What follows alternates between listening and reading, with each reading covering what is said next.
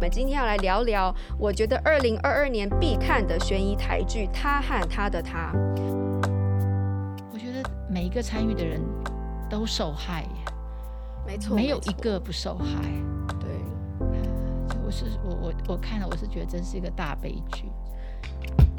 一般人对心理治疗、对智商也会有种概念，说，所以我去几次，我就要变得多好。对对对，那那你已经做了那么多了，你为什么没有好起来？就会有这样子的误解。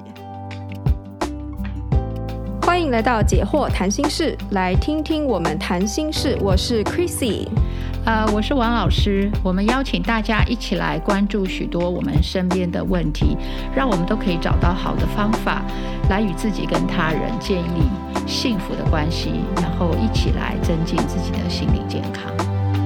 如果您喜欢我们的内容，请给我们五颗星评价，并踊跃转发出去，让我们一起来关心自己的心理健康哦。今天呢，要来跟我们一起谈谈心事的来宾是明瑜，他是咨商心理师，我们欢迎明瑜。Hello，Hello，我是明瑜。那这个解离为什么可怕？原来是为了救他，原来是他安慰他自己的一个心理的策略，为了生存啊。对，他为了生存，那他也确实让他度过了那个痛苦。对不对？他觉得这样，我每次至少我可以熬过，然后我不会崩溃，然后我也不会闹，我也不会制造更多的纠纷问题，让我再被打或是怎样。所以他就觉得我他可以用这个解离呢，让他安然度过这种痛苦的痛苦跟压迫的这个阶段，因为他也不知道要多久，因为他自己逃不出来，因为他没有求助嘛。对，所以他就逃不出来。可是他想说，至少我有一个活下去的方法，我就是用解离。可这个解离也会跟着他。在平常的时候，他想到这个事情，他就解离了。嗯，那这个慢慢久了久了，这个机制原来是他刻意的，对不对？就是他为了这件事，他去解离之后，那个解离就变成自动化 （automatic）。好，就是它就自动了，就自动自动跳了。自动跳，即即使没有事情，他也会跳到那个状况，还是他想到想到那个痛苦的回忆，而且他有时候会有那个 trigger，就比如说，他以前被受伤过，然后会听到那种很大的声音，或者是看到呃身形很类似的人，他就会想到他可能就会瞬间就会解，对，就就会把他带进去。但但那他的前提一定是一个压力，嗯，一个压力。所以呢，会解离的人原来是在性侵的现场解离。后来是想到性情解离，最后他会变成有有一种压力的感觉，他就解离。比如说现在老师要求他写功课，嗯，明天要考试，压力来了来了，他就解离了，他就先解离了。然后什么时候回来不知道，因为就看他在那边玩够了，或许他有他自己的一个时间，他就会回来。那我觉得这个还不打紧，最最难最难就是后来他开始会。去用这种方式去处理他生活中各种压力，所以他就会变成一种压力，一种某，一种情境。那那个情境，比如说这个，他原来是编，她是一个小女孩，对不对？那他开始想，哎，他碰到另外一个很讨厌的人，那他开始解离，他就想，我我是一只大金刚，好，然后在那里面我很神勇，我可以去打败所有的人，所以他的解离就开始有不同的角色。嗯，那这个再往后走，就是变成人格分裂。他从一个变两个变三个，那我们知道变成人格分裂的时候，这个人格就是定型了，好，就变固定了，嗯，而且那个人格有他自己的发展性，好，有他自己的主动性，然后他原来的主人格，好，那个很弱的自我，没办法控制这些其他他编出来，应该说他创造出来那些人格，嗯，他就变成人格分裂。人格分裂的可怕就是那个人格之间的转换是他失控的嘛，就很快。所以他自己本身就碰到这个压力，他会变这个；碰到要变那个，然后人格跟人格之间是分离的。也许一个人格是很好的，另外一个人格是很残酷的。嗯，然后他就这个人就是完全失控了，因为可能他发展出一个、两个、三个、四个、五个、六个都有。但但。嗯但我觉得要讲，因为我有一阵子对这个议题很很感兴趣，就是所以，呃，现在已经不叫人格分裂或者多重人格，嗯、这是大家认识的。他现在正式的名字叫解离性身份人格障碍，对对，就是因为解离，所以才产出不同的人格。嗯、那这个东西会发生，是因为你在人格形成之前，你在六到八岁以前你就被长期受虐，所以你在人格形成合而为一变成稳定之前，它就分裂了。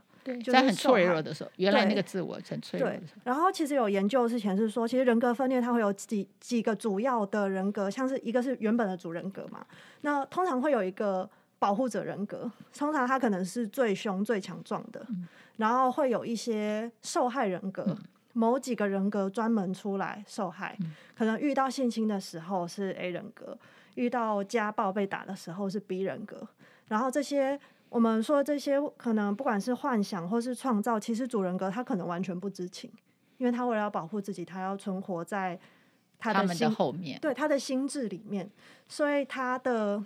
心智他可能是一个小女孩在玩水，但实际上是另外另外一个人格在帮他接受性情，而且跟外面应对，跟对环境里的人应对。对，所以其实刚刚 Chrissy 问一个问题说，说一个解离的人外面看起来怎么样？他可能很正常哦，或是他可能在发呆，或是他可能老师叫他写功课，他一样写功课，可是他其实整个人空掉了。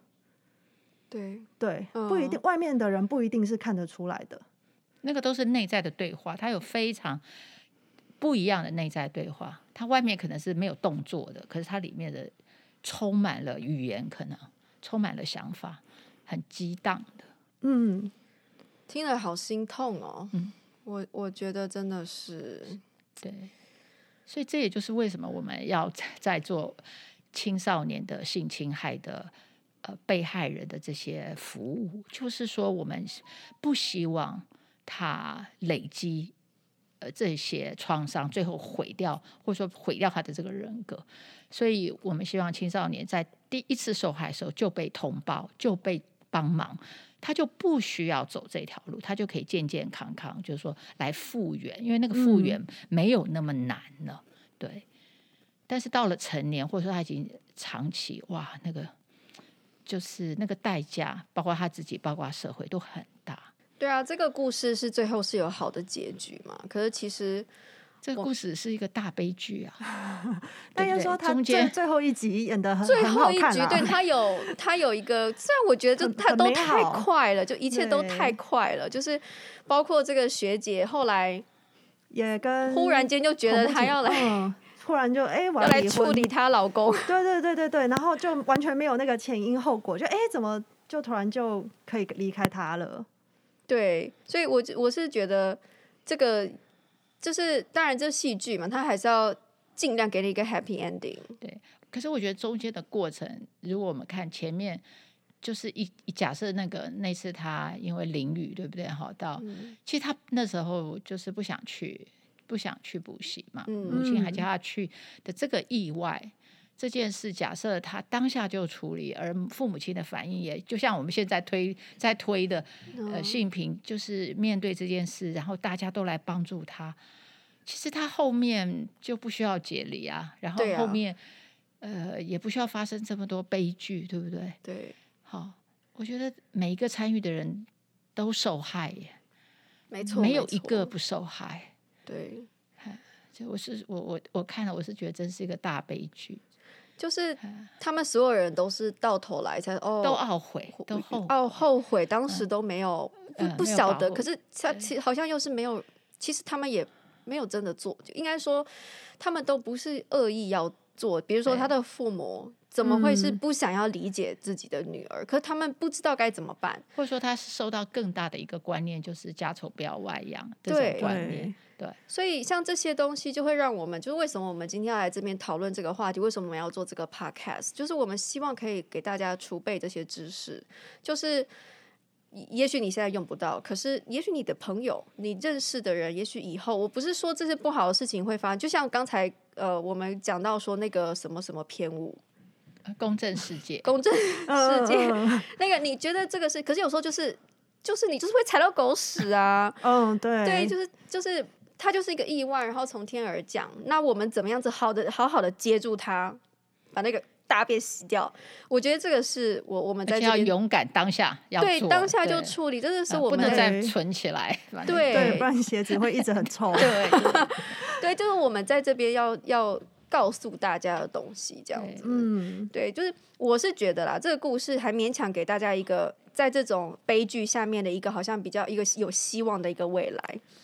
可是其实很多的人他在受害的时候，他是真的没有这这么好的运气。就是就像刚才各位讲的，如果解离最后发变成是人格分裂，人格分裂，你说那个那样子的人生，他一生就毁了。就是对，所以说那真的是真的不值得。对，但我觉得也不用说到毁啦，这样好像很绝望。他，呃呃，多重人格或者说解离性身份人格障碍，他还是可以治疗的，但他甚至是要花很长的时间，真的就跟性侵一样，去接受去面对治疗，对对对，专门治疗，然后他可能会有呃呃融合人格的方法，他就会慢慢融合，嗯、或是真的就是跟这些人格共共处。对，然后去想办法找到生活的方式，然后让自己的每一个人格认识自己周遭的人，他们还是一样可以交伴侣啊，然后生小孩啊，过自己的人生。但是你就是要付出那个努力，对，其实是挺累了，挺累，因为花很多时间做这件事。如果没这鸟事的话，对，他就可能，但鸟事没有人想发生啊。对，没错，啊、就是所以其实也就是说，如果说这鸟事发生的时候，我们赶快好好处理。知道都会比较好一点，这样子，嗯、所以这个是我们在这边就是想要告诉大家的，这样。尤其在台湾，我们的法令都很具备了，好，只要通报，其实都可以得到非常多各方面免费的协助。我觉得这是我们在台湾做公民非常幸运的地方，碰到这些事情。那、嗯、我觉得从一开始要讲出自己遭受这件事情是难的，对，或是我觉得很多实务上真的是跟当事人跟孩子说我要通报的时候，他们会很害怕。呃，我我的爸妈知道会怎么样，我的老师知道会怎么样，然后会不会学校都在传我，会不会怎么样？那个是很很大很大的恐惧，让他们光想象就不敢说啊。所以就是坏人就是找这种，这应该是说我们的教育就是还没有。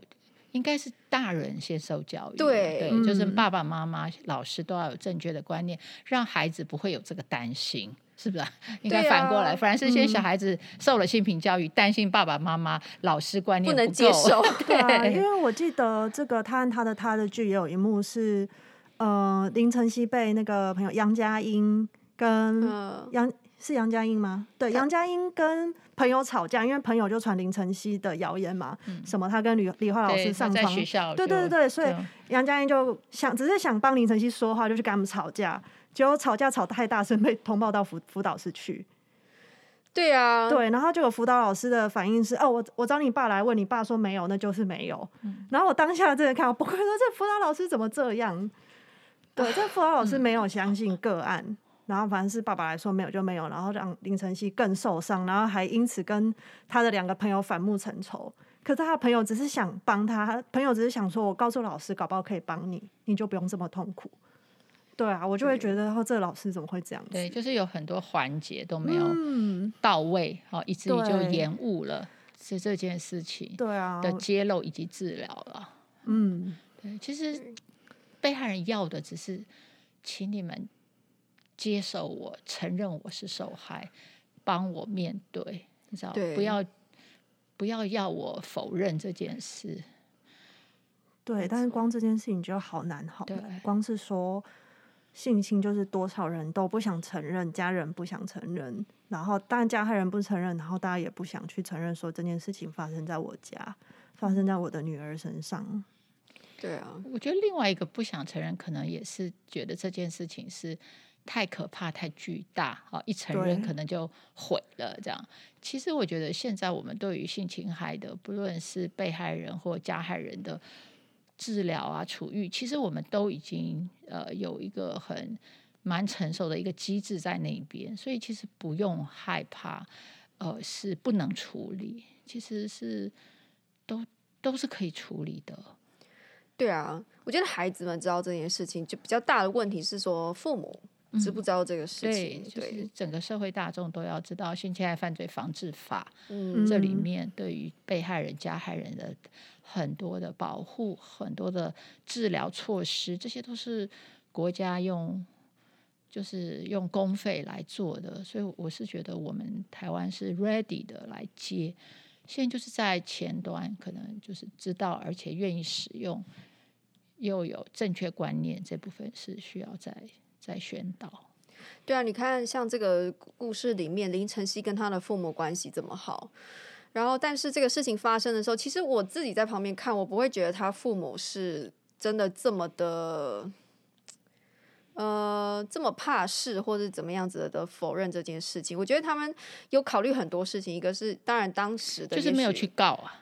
对他唯一的问题就是没有去告，就师母跑出来讲一讲，然后呢，校长又来说一说，然后后来又想到说，哦，就为了自己的女儿的前途，怕说如果这件事情爆出去，嗯、然后呢，会不会影响到这么优秀的女儿的未来？就想说应该都不会，对不对？但我觉得这是华人传统文化带来的一个。包袱吗？禁忌对，禁忌不能不能谈，他的谈不能这个女生就毁了，对，不然女生要嫁人怎么样怎么样的？对，他就说你就假装不知道这件事情，那我们也没有怪你啊，然后你就你就这样，可是其实，在对这这件事情对于林晨曦被害人要的，他就很受伤，对就是好像这是一个秘密，如果是秘密，表示是我的错，那就更难，就更去想到那些，比如说他发生的这件事情，结果父母还怪他，对。那那那个就是更是，嗯、对我我觉得其实，对，就是还有朋友，觉得他有两个朋友，其实小孩子哪知道，就是出于一个善意，嗯，可是就是这样子朋同，我觉得小朋友们真的有时候很坏，就是反过来就会变成一个攻击他，对，把它变成是一个攻击霸凌的一个东西，然后学校的老师也没有好好的接住这个 case，、嗯、所以就是。就是觉得这是这是这部戏让我看到，我觉得受害是这个是一件很很惨的事情。嗯、可是我觉得二次伤害，对你看到更多二度伤害，对，看到超多二度伤害。嗯、然后当然你会觉得说，哦，比起老师，你怎么好像对对？你知道，我觉得这个这个林晨曦对于老师的反应反而是比较退缩的。可是男老师是吗？对对，那个就是加害人，加害人是比较退缩的。当然，可是他对他的父母的愤怒是蛮明显的，跟朋友的愤怒是蛮明显的。对，通常被害人都是这样，就是说，呃，尤其譬如说我们说乱伦，哈，乱伦是爸爸性侵女儿，可是常常那个女儿是恨，最恨的是妈妈，她觉得妈妈没有保护她，所以这个是很微妙的一种心理，就是说那个加害人加害我，好像。我我不得不接受他，但是旁边那个应该帮助我的人没有帮助我，我反而会怪他。对，所以这个也是我们就是也是要去治疗，就是这个原因。那个那个整个心理的调整也都需要有人帮忙去调整，让他也明白说，其实他害他的人是谁。对对，真的要究责，要对要要让他知道。对，对但是通常我们对加害人，因为他不敢去想他。或者是加害人，常常是用一种，就是一种一呃，怎么说，又讨好他，又爱他，又伤害他的方式，让他产生对加害人产生一种矛盾的感情，就是又爱又恨。嗯，所以他对加害人其实是有爱的。这算斯德哥尔摩症候群吗？有一点，有一点，他是爱，当然就是他有他的那个关系，他本来就想要有个爸爸的爱嘛，所以他对爸爸是想希望爸爸爱他。所以我是觉得他对那个加害人不是完全的恨，有的时候是这样，他反而对那个妈妈，你没有来救我这个部分，就 反而是好像呃更理所当然，觉得他应该这样想。对。但我但我对这件事情看法比较是说，嗯、呃，对加害人其实受害人大部分都是自责的，他们一定会走入一种自责的情绪，说如果我不走进那那个房间，如果我不淋雨，如果我我不去补习。那是不是就不会发生？这个也是加害人种下来的。我觉得加害人的操弄，对对对，嗯、确实，我是说以受害人的心态。嗯、那受害人为什么会那么气他的父母？是因为他们会希望他的父母可以保护他们。嗯、我觉得那其实一开始是出于一种相信，或是长大之后再回看这件事情。你们你们是大人，你们为什么不保护我这个孩子？对，所以我觉得那个生气是是情有可原的。嗯、对，就是、是理所当然。对，那那我觉得那个是一种很。很复杂的心态，对对，我觉得其实有时候，我觉得很多受害者，他长大之后，其实想说，可能妈妈在那个时候也很为难，对。可是其实真的也不得不生气，因为多么希望自己被保护，对。就这个也是需要跟专家来谈的，对，让他能看到全貌。就是说，有时候他只能只看到妈妈没有保护他，但是如果他再长大，他可能会看到全貌，说哦，原来妈妈也是一个被爸爸。呃，伤害的人，妈妈本身可能就是一个受害者，对对，所以他偏他不敢出来站出来来保护他，对，这个都是要解开，没错。然后另外啊，我也就是想要来聊聊，就是林晨曦的前男友江源，就是陪伴他的这个过程啊。就是因为这个故事里面，就是这个江源跟他现在现任的男朋友，就是算是一个蛮明显的不同。我觉得他们两个都算是有爱心，可是一个，当然我们也不知道最后是不是，就是现在这个男朋友会不会，就是真的如他所。承诺林晨曦的会一路陪他到底啦，这样。但是我觉得这部分就是我也想要来聊聊，就是说，其实一个陪伴者，他嗯，应该说，我觉得江江源就是他没有做好心理准备。我的感觉就是从我的角度看起来，就是说他知道林晨曦受的这个伤很重，可是他实在是没有料到原来这么沉重。那所以说，对两位怎么看这件事？我觉得，我觉得一个是创伤知情这个概念，就是你对于，就是其实现在大家很红的一个观念，就是你能不能够了解创伤，然后知道说你遇到创伤的人要怎么对待他们。那还有一个，我觉得也不能去怪江源的是说，每个人都有他们自己能承受的一个状况。那我没有怪他啦，我我对对对对对，但 我是说，那真的就是，或是说林晨曦他的复原历程，确实是在大学那段时间可能是最辛苦的，也许对，对对对，所以真的就是，我觉得每一段关系它都有一个历程。那今天刚好江源跟林晨曦走到那一个点之后，江源觉得他可能没有办法再继续忍受下去了，因为我觉得江源他其实真的就是很很很普通，就像我们身边的人。他很爱他女朋友，然后为他做很多事。可是他也有一天他会觉得受不了、不耐烦，说：“为什么你你都还没有好？为什么我已经为了你做了那么多，你还是这样子把自己搞得这么惨？”但其实我们了解创伤，我们都会知道说，呃，当事人也也不是不愿意变好，只是就没办法。然后这个历程可能不知道要多久，对，但可能一般人会有一种。或是，或是，我觉得一般人对心理治疗、对智商也会有种概念，说，所以我去几次，我就要变得多好。对对对。那那你已经做了那么多了，你为什么没有好起来？就会有这样子的误解。还有就是说，呃，我觉得，我觉得你刚才提到一个，就是让我想到，就是说这两段关系里面的一个差别是，我觉得她现任男朋友的这个是有智商在帮忙。嗯，因为因为那个林晨曦好像有。有去看智商吗？还是有？好像有提到。对，但是无论如何，他后来就是他那个解离结束之后，然后他就意识到这个事情很重要，然后他就去开始认真的做智商，要把这个事情处理好。这样，嗯，所以我觉得，其实，在这一点的话，他的现任男朋友的那个压力就减轻一些。对，应该说。我觉得大家对于心里面受伤复原的历程，好像是那个正相关那样一直线这样直直的上去，可是实际上不是。他人要慢慢变好，它其实是一个波动，嗯、所以它是有好有坏，有好有坏，然后再慢慢的往上这样子的阶段。所以其实如果我们以这个图去理解的话，可能江源遇到林晨曦，他是比较前面。那后面现在这个男友遇到林晨曦，他可能已经是他已经可以开始控制，他更认识自己了。然后现在这个男友他也愿意去接受一些创伤的概念，对，所以他就会有更多的知识去帮助自己去接受女朋友的这个状况。我觉得江源也是蛮知道的，然后大家看一些书啊什么的。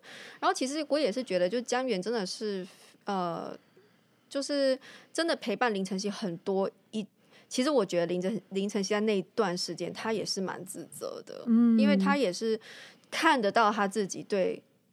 这个前男友造成的困扰嘛，嗯、就是说前男友是看他看了这样很心痛，然后陪着他，就是做了这么多的努力，然后可是他没有好，我觉得他的那个自责，我觉得也是蛮明显的。所以我不知道，我不知道是不是说，当当我们在陪伴一个受创伤的人的时候，其其实不要太逼他 啊？什么意思？就是说，嗯。就是说，我觉得也也许是一个心理建设，就是说，呃，我要知道说这个复原是漫漫长路，嗯，对，所以不要，就是也要告诉让告诉那个就是被害人，就是说，我知道你对我造成一些，就是照顾你是辛苦的，没错，但是你别 放在心上，可以这样吗？不过这要看每一个陪伴者的能力了。我觉得也不能跟被害人说你别放在心上，他就真的不放在心上。哦，对啊，对啊，也是我，我觉得这是两个关系。嗯嗯嗯。你刚刚说陪伴，对被害人要陪伴，问题是谁在陪伴？那个陪伴的人，他应该是付出者。好、哦，因为陪伴嘛，这这个被害人需要帮忙嘛。嗯、那被害人他在困难，他有困难的时候，他其实是没有办法顾到别人，因为他自己都顾不好自己。所以我觉得谁在陪伴，应该就是对他可以付出的人陪伴。那这就回到我们上次讲的，就是说那个婚姻关系或者说恋爱关系，那个是给两个平等的人相互扶持、相互哦，重点是相互。嗯，所以当你不能相互的时候，其实你不能找这种关系来陪你。哦，所以就是。你的复原并不在于伴侣身上，对，因为伴侣是要相互扶持。嗯、那当你在受伤的时候，你没有能力付出给别人的时候，那个陪你的人不应该是恋爱或婚姻的对象，因为，因为他，因为我们进到婚姻关系，我们对婚姻关系的期待跟要求是相互，对不对？我们绝对不是像父母就对小孩就。弯位嘛，对不对？对，所以我是觉得这就是做被害人辛苦的地方，就是说，当你在疗愈复原的过程里面，其实你要找对陪伴你的人，不是很多时候我们就是把恋爱好像，因为恋爱我们特别表达自己的感情嘛，就会把恋爱当成说，哦，那个人对我很好，可是他忘记那个人也期待你，那也期待你对他很好，他对你很好的时候，他也期待你对他很好，这才叫恋爱关系。对，没错。那所以被害人其实他还不能 afford，他还付不起这个关系。对，所以我是觉得这就是我们要有的认识啊。虽然是听起来很残忍，对不对？好像你没有办法做好，可是他确实就是这个阶段。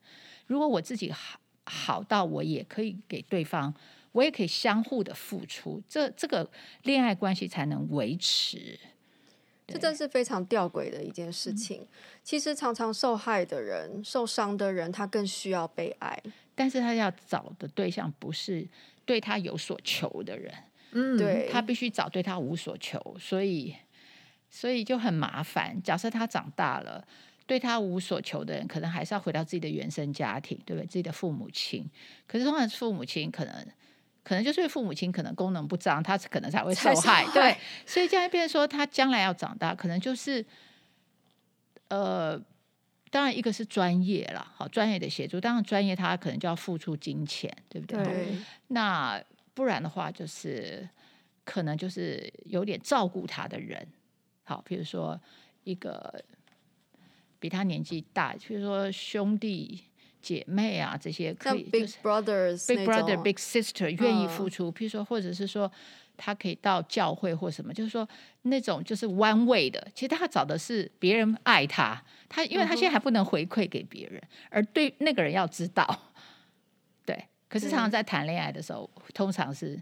男生先追你，对不对？对，所以你觉得被爱了，被爱。可是男生的期待是你要回，回你要也要你要能支持我。嗯，但是他这个就没了嘛，他这个就做不出来的时候，这个关系就不能不可能长久。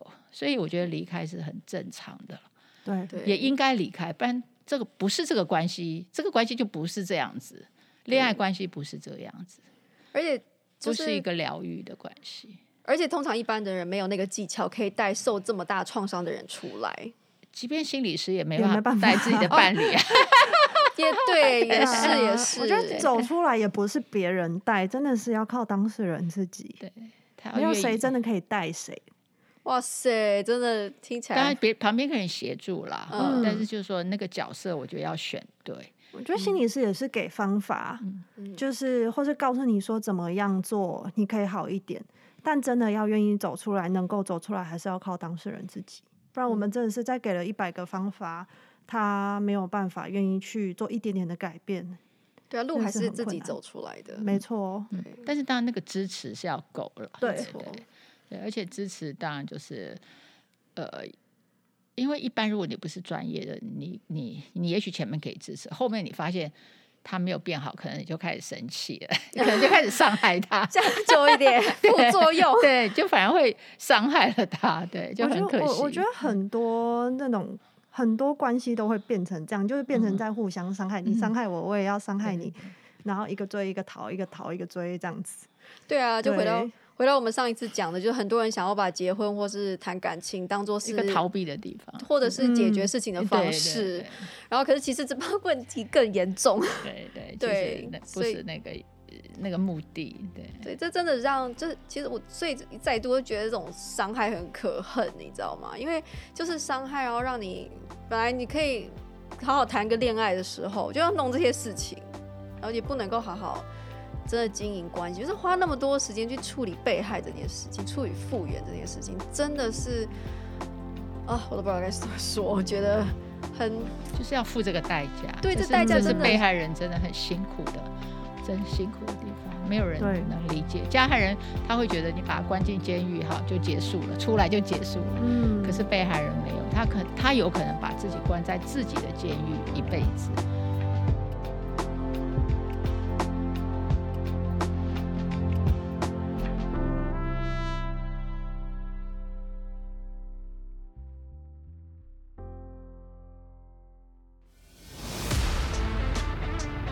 In our next podcast，